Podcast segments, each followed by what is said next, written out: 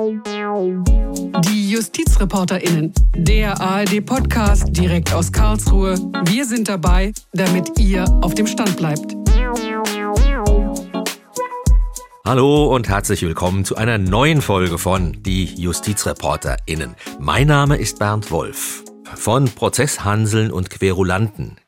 Sie wollen partout Recht haben, Recht bekommen, koste es, was es wolle. Die Welt ist ungerecht und Sie machen sie besser, glauben Sie.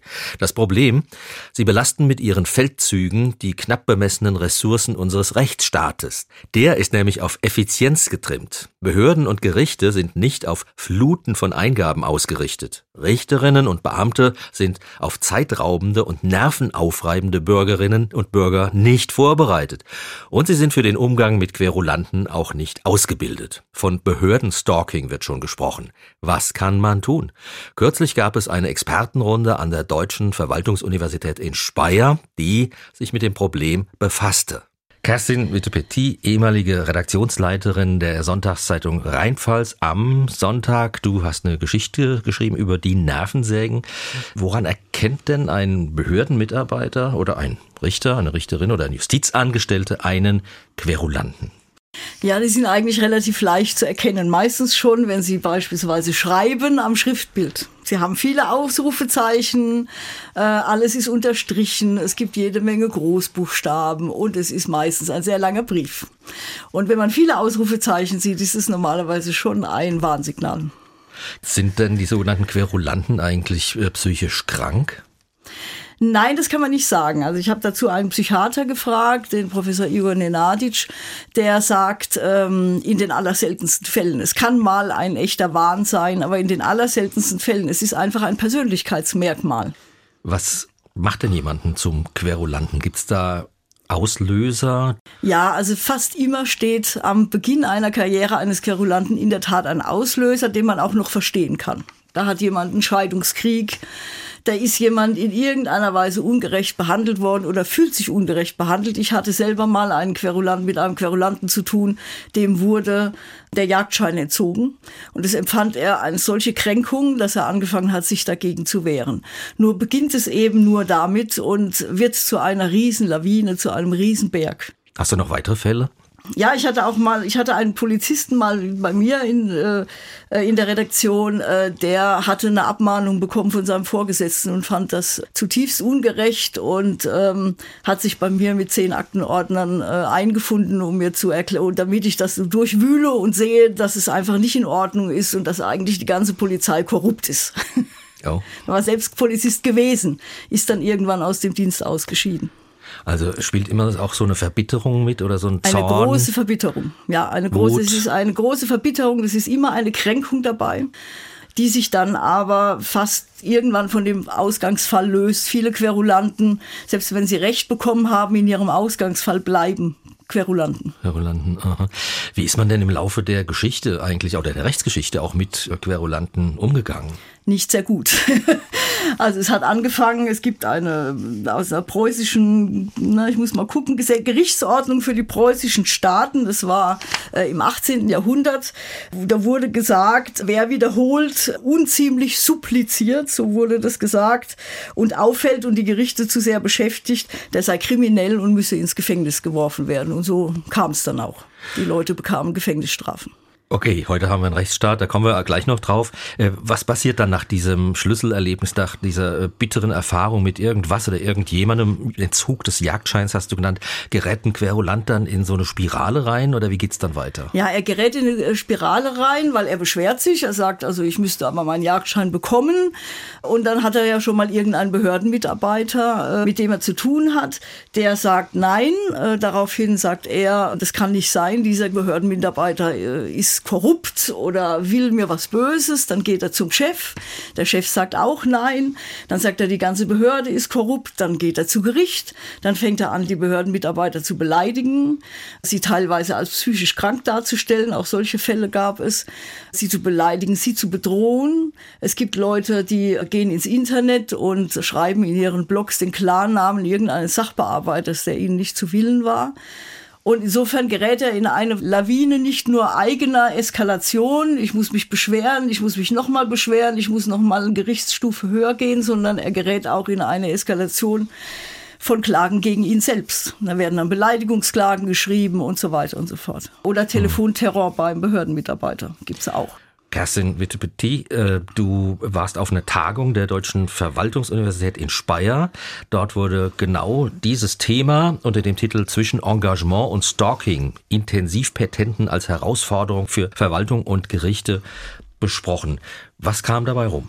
Also für mich war das Interessanteste ähm, nicht nur verschiedene Beispiele darüber, wie ein einziger Mensch äh, Gerichte beschäftigen kann, wirklich in einem unglaublichen Maße, sondern es haben viele Verwaltungsmitarbeiter daran teilgenommen, die offenbar in Not sich fühlten und die Ratschläge haben wollten, was sie tun können, wenn sie mit Querulanten zu tun haben. Also da kam eine Not hervor auf Behördenseite, die war für mich doch sehr erstaunlich.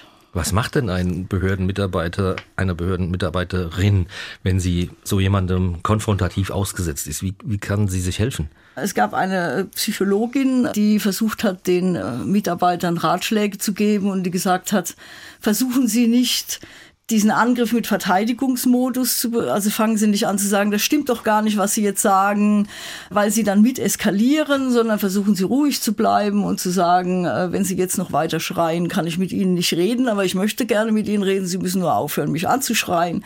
Solche Sachen, das klappt manchmal, manchmal klappt es auch nicht. Also muss der Sachbearbeiter, die Sachbearbeiterin auch ein Stück Psychologin sein, manchmal.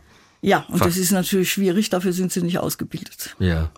Liegt denn das Problem immer nur beim Querulierenden? Ja, äh, es gab einen Rechtssoziologen, den Herrn Kaupen, der die These aufgestellt hat, es sei eine soziale Etikettierung auf diese Menschen äh, und es würde sich dann praktisch hochschaukeln zwischen Behörden, die, wenn sie sozusagen die Ausrufezeichen sehen, kann man sagen, eigentlich schon abschalten innerlich und gar nicht mehr zuhören dem Mann und dem Querulanten selbst. Ich sage übrigens deswegen Mann, weil es sind meistens Männer. Nicht immer, aber meistens. Du wolltest jetzt mal aufs Gendern verzichten, weil die Männer die Bösen sind. Ist angekommen, okay. Besteht denn die Gefahr, dass sich die Leute in den Behörden oder auch bei den Gerichten äh, durch den Druck, der ja aufgebaut wird, auch beeinflussen lassen, vielleicht im Sinne des Querulanten? Ja, ich glaube, dass die Gefahr eher andersrum ist, dass vielleicht tatsächlich durch diesen Druck vom Querulanten und, und sein sozusagen nicht gerade sehr ziviles Gehabe es vielleicht wirklich mal dazu kommen kann, äh, dass ein Richter oder dass ein Behördenmitarbeiter übersieht, dass der Mann eben einfach auch ein Anliegen hat, was vielleicht berechtigt ist. Ich glaube, es ist eher andersrum. Also ich glaube eher, Querulanten schaden sich oft selbst, weil sie so viel Druck ausbauen. Was würde denn passieren, wenn ein Querulant Recht bekäme in, in seiner Sache, wenn ihm vollumfänglich stattgegeben würde.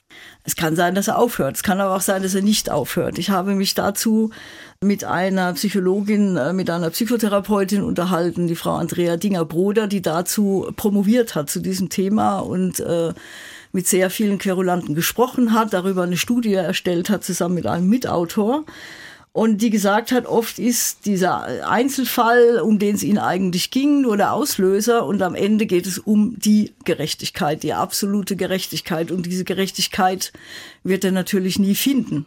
Sind dir denn bei deiner Recherche, Kerstin, auch Querulanten begegnet, die berechtigte Anliegen hatten? Also ich war gerade mit den Anfangsanliegen manchmal durchaus der Meinung, da hat jemand falsch reagiert. Also auch bei dem Mann mit dem Jagdschein konnte man durchaus unterschiedlicher Ansicht sein. Es war im Ermessen, war in Ordnung, aber man konnte unterschiedlicher Ansicht sein. Also oft ist es tatsächlich vielleicht so, würden wir ganz am Anfang, würden Behörden ganz am Anfang auf den Bürger anders zugehen, wären Sachbearbeiter nicht gerade in Eile genervt oder was auch immer, würde es vielleicht gar nicht losgehen. Ist dir ein Fall bekannt, wo ein Querulant für sozusagen die Allgemeinheit, für uns alle irgendwas erkämpft hat durch seine Hartnäckigkeit? Also ich weiß eigentlich keinen. Es wird vielleicht welche geben, ich weiß eigentlich keinen. Es kursiert im Internet, übrigens auch auf Wikipedia, immer so eine Zahl. 80 Prozent aller Querulanten hätten irgendwas erreicht, wären äh, am Anfang einer neuen Ära gestanden. Das kann man nicht verifizieren. Das ist von irgendwoher gekommen. Das gibt's nicht, diese Zahl. Und sie ist auch in keiner Studie aufgetreten. Ich glaube nicht, dass es so oft vorkommt, dass ein Querulant uns am Ende etwas beschert. Aber natürlich kann es vorkommen. Ich meine, die Leute gehen bis zum Bundesverfassungsgericht. Und, ähm, Kostet ja nichts kostet ja nichts. Und sie gehen im Sozialgericht ganz nach oben bis zum Bundessozialgericht, kostet auch, auch nichts. nichts. Kein Anwaltszahl. Äh, warum soll da nicht auch sehr viel Vernünftiges dabei sein? Möchte ich gar nicht in Abrede stellen. Haben denn Querulanten was mit diesen Querdenkern, die spätestens seit Corona unsere Öffentlichkeit auch äh, bevölkern wollen, zu tun? Also Querulant, Querdenker? Mhm. Also ich weiß nicht, man könnte höchstens sagen, dass diese Idee, äh, ich bin derjenige, der den Staat vorführt, ja, weil äh, der sozusagen zeigt, wie unmöglich sich der Staat gegenüber Bürgern verhält. Das, da gibt's vielleicht eine Parallele. Also dieses Sendungsbewusstsein, diese Mission, wir haben nachher noch einen Richter, einen Sozialrichter im Gespräch, der sich auch mit dem Thema beschäftigt, der auch auf dieser Tagung in Speyer da war. Und der sagt, es wurde schon viel unternommen, um äh, diese Querulanten einfach ein bisschen runterzufahren, um denen nicht diese Möglichkeiten zu geben, auch die Justiz lahmzulegen. Sie ist ja auf der Tagung zu stalken regelrecht, ja. Behörden stalken. Ja. Äh, hast du den Eindruck, da passiert wirklich was oder ist das so eine Sisyphus-Arbeit? Ich glaube, das ist eine Sisyphus-Arbeit. Ne? Also ich glaube, letztlich müssen wir immer wieder suchen, denk an die Bürgerbeauftragten und so weiter. Letztlich müssen wir immer wieder suchen, ob was dran ist. Und ähm, das Runterfahren ist ganz schwierig, weil dann letztlich auch der Weg abgeschnitten ist, immer wieder zu suchen, ob wenn der Bürger sich an die Justiz, an die Behörden, an den Bürgerbeauftragten wendet, eben nicht doch was dran ist. Kerstin Witte-Petit, bis vor kurzem Redaktionsleiterin der Rheinpfalz am Sonntag. Ich habe schon gesagt, sie hat für ihre Zeitungsgeschichte in der Rheinpfalz am Sonntag den typischen Fall eines Querulanten recherchiert. Der wollte es aber wirklich ganz genau wissen. Charlotte Peitzmeier erzählt den Fall. Eine Leihgebühr für ein Buch kostet in einer herkömmlichen Bücherei wenige Euro. Für einen Mann aus Baden-Württemberg war sie aber ein Grund, einen jahrelang erbitterten Streit mit einer Behörde zu beginnen, der im Jahr 2019 sogar bis vor das Bundesverfassungsgericht ging. Der Fall beginnt simpel. Ein Mann weigert sich, eine Fernleihgebühr zu bezahlen. Er meint, er habe per Telefon ein ganz anderes Buch bestellt. Die Stadtbibliothek will nun, dass er ab jetzt Bücher über ein Formular bestellt, anstatt anzurufen. Das ist zu viel des Guten für den Bücherfreund. Er beschwert sich bei der Stadt und das nachhaltig. Unzählige dicht beschriebene Beschwerdebriefe erreichen die Behörde, bis es mit der Leiterin des Rechtsamts zum Eklat kommt. Sie zeigt den Mann wegen Urkundenfälschung an, er beantragt im Strafverfahren die Einholung eines Gutachtens über ihren Geisteszustand. Und damit nicht genug. Um in Sachen Fernleihe endlich Recht zu bekommen, zieht der Mann vor das Verwaltungsgericht. Die Klageschrift nutzt er, um seinen Unmut über seine neue persönliche Erzfeindin, die Leiterin des Rechtsamts, kundzutun. Er lässt sich darin ausführlich über geistig-seelische Absonderlichkeiten ihrer Persönlichkeit aus. Das hat Folgen. Der Mann wird vor dem Amtsgericht wegen Beleidigung verurteilt. Natürlich will er das Urteil nicht hinnehmen, sodass sich das Landgericht, das Oberlandesgericht und schließlich auch noch das Bundesverfassungsgericht mit der Sache auseinandersetzen müssen. Erst hier hat es sich auspetiert. Das Gericht nimmt die Verfassungsbeschwerde des Mannes nicht zur Entscheidung an. Und jetzt kommt ein Mann der Praxis zu Wort. Dirk Buhmann, Richter am Landessozialgericht Berlin-Brandenburg. Er kennt Querulanten aus seinem Gerichtssaal. Aber er gibt auch in Kürze ein Buch zum Thema heraus. Herr Buhmann, Sie haben geschrieben einen Praxisbericht über Intensivkläger bei den Sozialgerichten am Beispiel Ihres Landessozialgerichts Berlin-Brandenburg. Kurz vorneweg, Herr Buhmann, Sie schreiben in diesem Praxisbericht, äh, Querulanten oder Intensivpetenten fluten Gerichte und Behörden mit Eingaben, die ihrer Art nach äh, wenig sinnvoll sind. Und äh, es handelt sich dabei um Menschen, die dazu neigen, sich unnötigerweise und starkköpfig zu beschweren. Gibt es denn sozusagen den klassischen Homo Querulans? Das würde ich so nicht sagen. Ich denke, dass das ein sehr vielschichtiges menschliches Phänomen ist. Es gibt unterschiedliche Gründe, warum die Menschen so sind, denke ich. Und deswegen gibt es auch nicht den klassischen, wie Sie sagen, Homo querulans. Ich würde das auch noch unterscheiden zwischen einem Intensivpetenten und einem Querulanten. Das ist nicht unbedingt dasselbe. Dann erklären Sie uns doch mal den Unterschied. Also Intensivpetenten sind Menschen, die sehr, sehr viele Verfahren anhängig machen. Das können auch Menschen sein, meiner Meinung nach, die durchaus berechtigte Gründe haben, viele Verfahren anhängig zu machen. Querulanten demgegenüber sind Menschen, die meistens ohne erkennbares Ziel etwas machen und der Duden sagt dann, die starkköpfig und ohne Sinn sozusagen etwas verfolgen.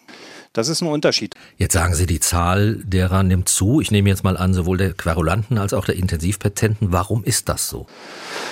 Dazu gibt es, soweit ich weiß, keine genauen Untersuchungen. Ich habe es in meiner beruflichen Tätigkeit, ich bin jetzt 25 Jahre, über 25 Jahre Sozialrichter, habe ich so meine eigenen Theorien dazu entwickelt. Ich denke, das ist sehr vielschichtig. Ein ganz großer Aspekt ist beispielsweise das Internet und die Informationstechnologie, die es heute gibt, also die Computer, die wir haben. Das ermöglicht dieses Phänomen oder es vereinfacht dieses Phänomen ungemein. Nun ist der Hauptspielort von Intensivpatenten das Sozialrecht, also es geht um Leistungen, um materielle Leistungen des Staates an die Kunden. Sie sind Sozialrichter, Sie kennen die Verfahren, die ganz normalen Sozialgerichtsverfahren nenne ich die jetzt mal und die der Intensivpatenten. Warum ist das Sozialrecht sozusagen die Spielwiese von Querulanten und Intensivpatenten?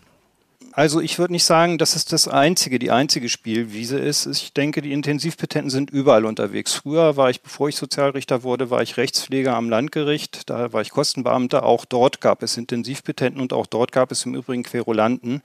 Und fragen Sie mal die Petitionsausschüsse der Landtage oder des Bundestages, die können auch ein Lied davon singen.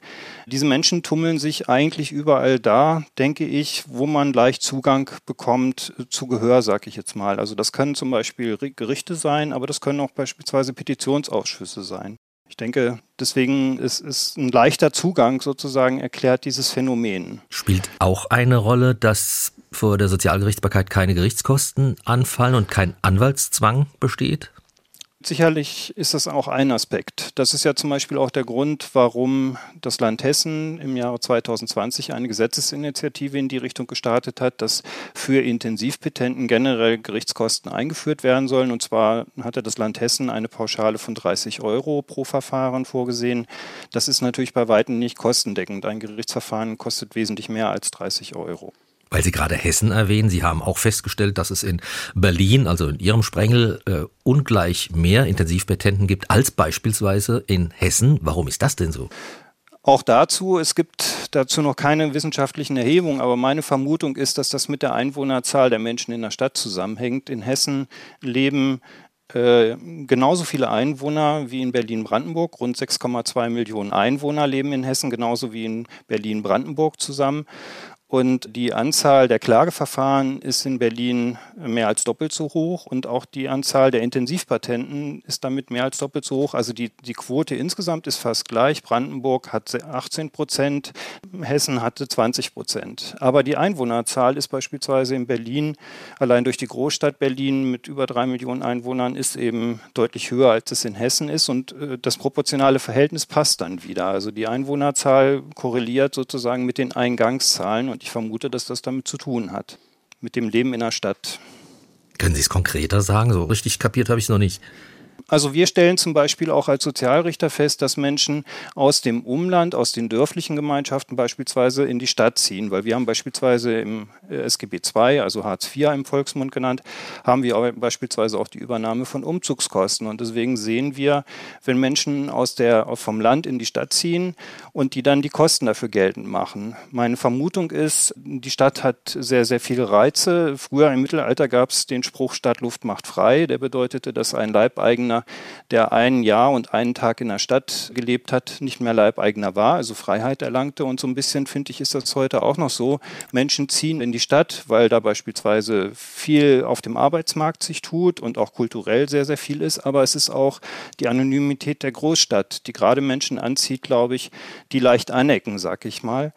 Also Menschen in einer dörflichen Gemeinschaft, äh, die zur Querulanz neigen oder dazu neigen, sich ständig und überall zu beschweren, die ecken in einer dörflichen Gemeinschaft wesentlich leichter an, als es in einer Großstadt ist. Die Anonymität schützt da ungemein, denke ich. Herr Buhmann, aus Ihrer Erfahrung, ein Vierteljahrhundert Sozialrichter, was sind denn Ihre krassesten Fälle gewesen von Intensivpatenten oder Querulanten? Also unser Spitzenreiter hat beispielsweise in den letzten zehn Jahren über 500 Verfahren. Das heißt also, das ist schon eine Hausnummer. Da sind natürlich auch entsprechende Gelder hinter, also ein Gerichtsverfahren. Es gibt keine genauen Ermittlungen, kein Verfahren ist gleich wie das andere, deswegen kann man auch nicht genau sagen, wie teuer ein Gerichtsverfahren ist. Aber es gibt äh, so statistische Durchschnittswerte und wenn man mal davon ausgeht, dass ein Verfahren so im Schnitt 2000 Euro kostet, dann wäre bei über 500 Klageverfahren in zehn Jahren der Steuerzahler mit einer Million Euro dabei gewesen und hätte das alles finanziert. Das ist natürlich schon mal eine Hausnummer. Und wenn man dann sieht, äh, wie oft dieser Kläger bei uns gewonnen hat, das ist eher sehr, sehr gering. Also es ist im Promillbereich, würde ich sagen. Weil auch immer wieder dasselbe eingeklagt wird. Das, ist, das wiederholt sich bei ihm dann auch. Und das ist nur die Spitze vom Eisberg. Also wir haben diverse Kläger, wir haben ungefähr 8 Prozent unserer Kläger haben über 100 Verfahren im Jahr. Nein, Entschuldigung, 5 Prozent haben über 100 Verfahren, 8 Prozent haben über 50 Verfahren in den zehn Jahren gehabt. Und das ist auch schon ja, eigentlich eine reife Leistung, wenn man in, pro Jahr fünf sozialgerichtliche Verfahren hat. Das ist sehr ungewöhnlich eigentlich. Und jetzt von der Substanz der Klage her gesehen, äh, sind Ihnen Fälle erinnerlich, an die Sie oft denken? Sind sehr unterschiedlich. Es gibt zum Beispiel, also heute in Corona-Zeiten wird ja gerne über Aluhüte, Querdenker, Reichsbürger geredet. Das ist ja auch so eine vielschichtige Melange sozusagen, die da unterwegs ist und die sind bei uns auch. Also wir haben zum Beispiel auch Reichsbürger, die sagen, die Bundesrepublik Deutschland ist kein Staat, sondern eine GmbH und Angela Merkel war bis vor kurzem die Geschäftsführerin. Diese Reichsbürger sagen zum Beispiel auch gern, dass das Recht des Deutschen Reiches, da kommt der Name, glaube ich, her, aus, den, aus der Zeit von 1937 bis heute weiter gilt. Also die leugnen unseren Rechtsstaat, unsere Gemeinschaft eigentlich komplett. Was sie allerdings nicht hindert, beispielsweise Sozialleistungen gleichzeitig in Anspruch zu nehmen. Also da ist der Staat dann da, aber wenn es beispielsweise um Rückforderungen geht oder wenn die Leistungshöhe nicht stimmt, dann wenden sie sich dagegen und sagen, das hat alles gar keine Rechtsgrundlage. Es gibt überhaupt keine Bundesrepublik Deutschland als Rechtsstaat, der solche Bescheide erlassen dürfte und damit seien die alle nichtig oder zumindest unwirksam. Solche Leute haben wir beispielsweise und wir haben auch relativ viele, die psychisch krank sind, weil als psychisch kranke Menschen kommt man in der Regel im Berufsleben auch nicht wirklich zurecht, kann sich also nicht selbst seinen Lebensunterhalt finanzieren und ist oft auf Sozialleistungen angewiesen. Und deswegen haben wir die natürlich auch relativ viel bei uns. Und das sind beispielsweise auch welche, die psychisch kranken. Ähm, da finde ich das mit den Mutwillenskosten oder mit den Gerichtskosten, die da eingeführt werden oder die Hessen vorgeschlagen hat, äh, finde ich an der Stelle dann auch nicht berechtigt, weil die können ja auch nichts dafür, dass sie krank sind und deswegen sich so verhalten, wie sie sich verhalten. Das ist immanent in unserem Rechtsstaat, in unserem System, dass das so ist. Damit müssen wir schlicht leben, glaube ich. Das gehört zu unserer Gemeinschaft dazu. Also was das Land Hessen wollte, die Kostenpflicht äh, bei zehn Verfahren in zehn Jahren so und so viel Geld. Ähm, das Bund, der Bundesrat hat es abgelehnt, äh, zu Recht oder zu Unrecht? Ich finde es zu Recht. Ich finde diese Initiative finde ich gut. Ich finde, es muss was unternommen werden. Aber ich glaube, es ist der falsche Ansatz. Äh, mit den 10 Euro ist beispielsweise schon so. Ich hatte ja erwähnt, ich war früher mal Kostenbeamter. Die, der Job des Kostenbeamten wäre es, diese 30 Euro, die Hessen da äh, sich überlegt hatte, einzufordern. Und das heißt, man müsste auch das Geld irgendwie vollstrecken können. Da müsste jemand zu dem Kläger hingehen können und sagen können, ich bekomme 30 Euro, zur Not eben sogar ein Gerichtsvollzieher.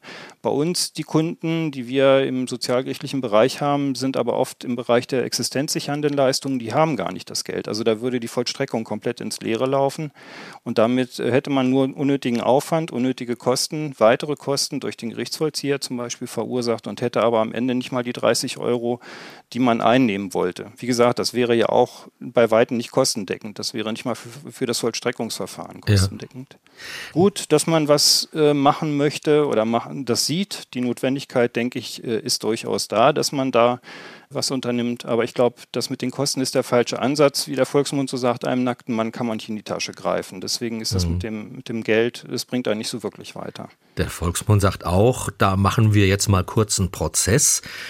Dem steht aber die Rechtswegegarantie des Grundgesetzes gegenüber, Artikel 19 Absatz 4. Ähm, wie, wie könnte es funktionieren, zwischen kurzen Prozess machen, aber ein Rechtsstaat bleiben, um diese Last doch einzudämmen?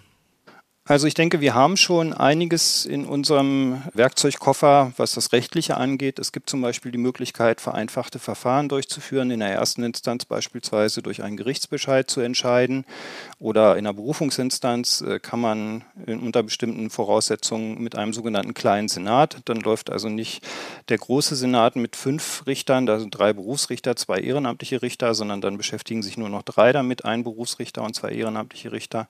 Oder man kann offensichtlich aussichtslose Sachen, unbegründete Sachen auch durch Beschluss entscheiden. Also da gibt es schon einiges. Und man kann sicherlich auch noch weiter daran arbeiten. Ich sehe das genauso, dass man den Rechtsweg nicht äh, grundsätzlich ausgeschlossen bekommen wird. Also das ist wirklich, denke ich, schwer vereinbar mit unserer Rechtswegsgarantie. Aber man kann zum Beispiel darüber nachdenken, ob man eine Bagatellgrenze einführt, dass man sagt, äh, nur Klagen, die, weiß ich, über 10 Euro gehen, werden noch bearbeitet. Sie können sich nicht vorstellen, wie viele Klagen wir haben, die unter 10 Euro liegen, also bis in den Centbereich. Das Bundessozialgericht hatte zum Beispiel mal über eine Revision zu entscheiden, da war der Streitwert 20 Cent. Das ist natürlich eine spannende Frage. Bundessozialgericht war vier, dritte Instanz, also dritte Gerichtsinstanz. Und dann kann man sich vorstellen, was das alleine gekostet hat bei einem Streitwert von 20 Cent.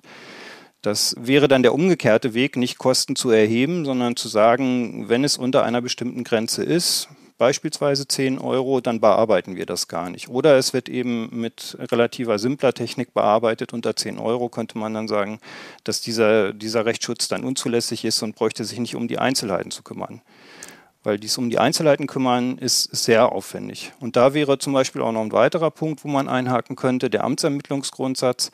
Das ist im sozialrechtlichen Bereich, wird er relativ weit gesehen.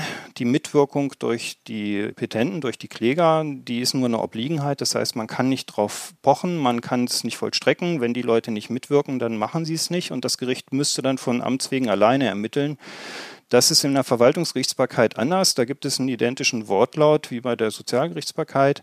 Aber das Bundesverwaltungsgericht sieht das immer so, dass da die Mitwirkungspflicht den Rahmen dessen vorgibt, was der Staat dann auch ermittelt. Das heißt, nur Leute, die mitwirken, kommen auch in den Genuss, dass der, der Staat für sie was tut. Das ist bei uns leider anders. Das fände ich gut, wenn das bei uns geändert werden könnte, beziehungsweise klargestellt werden könnte, dass das in beiden Rechtsgebieten, also Verwaltungsrecht und das Sozialrecht, dass das simultan läuft, dass immer das Interesse des Staates nicht über die Interessen des Einzelnen hinausgehen kann. Die JustizreporterInnen, ich spreche mit Dirk Buhmann, Richter am Landessozialgericht äh, Berlin. Herr Buhmann, eine Überlegung wie man mit den massenhaften Klagen auch noch besser umgehen kann, ist, es wird diskutiert, ob eine Entscheidung auch ohne mündliche Verhandlung ergehen kann. Das ist natürlich im Rechtsstaat auch, sagen wir mal, ein bisschen problematisch, aber die mündlichen Verhandlungen mit der ganzen Inszenierung von Gericht, die sind doch wohl auch ein Forum, das Intensivpetenten oder Querulanten vielleicht noch mehr auch nutzen wollen. So kann man das sehen. Also äh, das ist auch wieder sehr unterschiedlich. Wie gesagt, die Menschen sind grundverschieden und so ist auch ihr Verhalten vor Gericht. Es gibt aber tatsächlich zum Beispiel jemanden bei uns, der lädt äh, für die mündlichen Verhandlungen, wenn bei uns mündliche Verhandlungen mit ihm terminiert sind, dann lädt er Unterstützer ein, über Internetforen beispielsweise. Und äh, das schreibt er ganz nett. Wer kommt, kriegt von ihm anschließend einen Kaffee oder einen warmen Kakao spendiert. Und äh, dann sitzen diese Leute hinten im Zuschauerraum. Die Sitzungen sind öffentlich. Das heißt, Zuschauer sind durchaus auch als Repräsentanten des Staates sozusagen, als Volksrepräsentanten sind die durchaus gern gesehen. Aber es ist natürlich so, dass die zuschauen nur und nicht äh, sich selber dann einmischen, zu Wort melden. Und das ist bei denen, die da übers Internet teilweise gesucht werden, ist das dann manchmal anders oder gar nicht so selten anders. Die mischen sich dann ein, die stehen auf, kommen nach vorne, reden mit, versuchen sich in die Gerichtsverhandlung einzubringen. Und das ist im Prozessrecht alles nicht so vorgesehen. Deswegen führt es dann dazu, dass diese Sitzung plötzlich in, in, Bereiche abdriftet, in die sie eigentlich gar nicht sollte. Also man ist dann eher damit beschäftigt, die Ordnung im Saal wiederherzustellen und zu versuchen, diese Leute dazu zu bewegen, sich wieder hinzusetzen und eben nicht sich dazu zu äußern als Zuschauer. Und das kann dann schon relativ viele Probleme bereiten und ähm, ist durchaus für diese Menschen auch ein Forum. Also ich hatte zum Beispiel mal einen, der ist extra aus Hamburg nach Berlin angereist dafür, um bei dieser Verhandlung dann aufzutreten und seine Meinung zu sagen. Also die nehmen dann auch teilweise wirklich Wege auf sich und Zeit auf sich und auch Geld auf sich. Eine Fahrkarte von Berlin nach Hamburg kostet ja auch nicht gerade wenig und ja, also das ist tatsächlich so, dass es sowas stattfindet. Ist aber eher die Ausnahme. Also die allermeisten machen das nicht so. Mhm. Mit den Erfahrungen im Beruf, die, die Sie nun gemacht haben in den 25 Jahren, hat sich Ihre persönliche Einstellung zu Ihrer richterlichen Tätigkeit verändert oder entwickelt durch die Tatsache, dass Sie viele Querulanten und Intensivpetenten vor sich haben? Macht das was mit Ihnen? Das habe ich so zum Glück noch nicht festgestellt. Also ich merke, das Einzige, was ich gemerkt habe, ist, dass ich manchmal, wenn ich jetzt zum 99. Mal dasselbe sehe, dann kann schon mal passieren, dass ich einen Augenblick innehalte und sage, was für eine verschwendete Zeit, ich könnte mich um sinnvollere Verfahren kümmern als nun um dieses. Also das denke ich schon. Und was auch passiert ist, es gibt eben auch Intensivpetenten, die extrem viel Arbeit hervorrufen. Also manche sorgen für richtige Aktenberge und da ist es dann schon schwierig, damit alleine zu handeln. Also wenn ich jetzt in der Verwaltung nennt man das die Gürteltiere, das sind dann eben mehrere Akten, die durch ein Band zusammengebunden werden. Und das können schon mal viele tausend Seiten sein. Und ich glaube, das ist ich weiß nicht, ob Sie schon mal Krieg und Frieden gelesen haben. Ich, für mich hat das Überwindung gekostet, das überhaupt zu beginnen, dieses Buch. Und das ist bei diesen Akten natürlich auch. Das mag ja alles sehr gut und interessant sein, aber es ist einfach eine Überwindung, so ein Paket in die Hand zu nehmen und den ersten Schritt zu tun. Ich glaube, das geht allen so. Also es ist schwierig sowas sich dann jedes Mal neu zu motivieren, das immer wieder aufs Neue zu tun, das ist schon eine Motivationssache. Und da, wo Sie den Aspekt der langen Jahre, die ich es mache, ansprechen, da merke ich schon, dass mich das mehr nervt als am Anfang. Das ist tatsächlich so. Das ging mir bei Ulysses so. ja, auch sehr schön, aber auch, auch sehr lang. Und ich habe es auch nicht gelesen. Dirk Buhmann, Richter am Landessozialgericht Berlin-Brandenburg. Vielen Dank, Herr Buhmann. Das war's für diese Woche. Wenn euch diese Folge gefallen hat, dann empfehlt uns gerne weiter. Teilt die Folge mit euren Leuten oder schreibt uns eine Mail mit Feedback. Wir freuen uns über Lob, freuen uns auch über Kritik. Also Feedback an justizreporterinnen.swr.de ohne Gendersternchen. Justizreporterinnen.swr.de. Wir sagen Tschüss und danke fürs Zuhören und bis nächste Woche. Ich bin Bernd Wolf.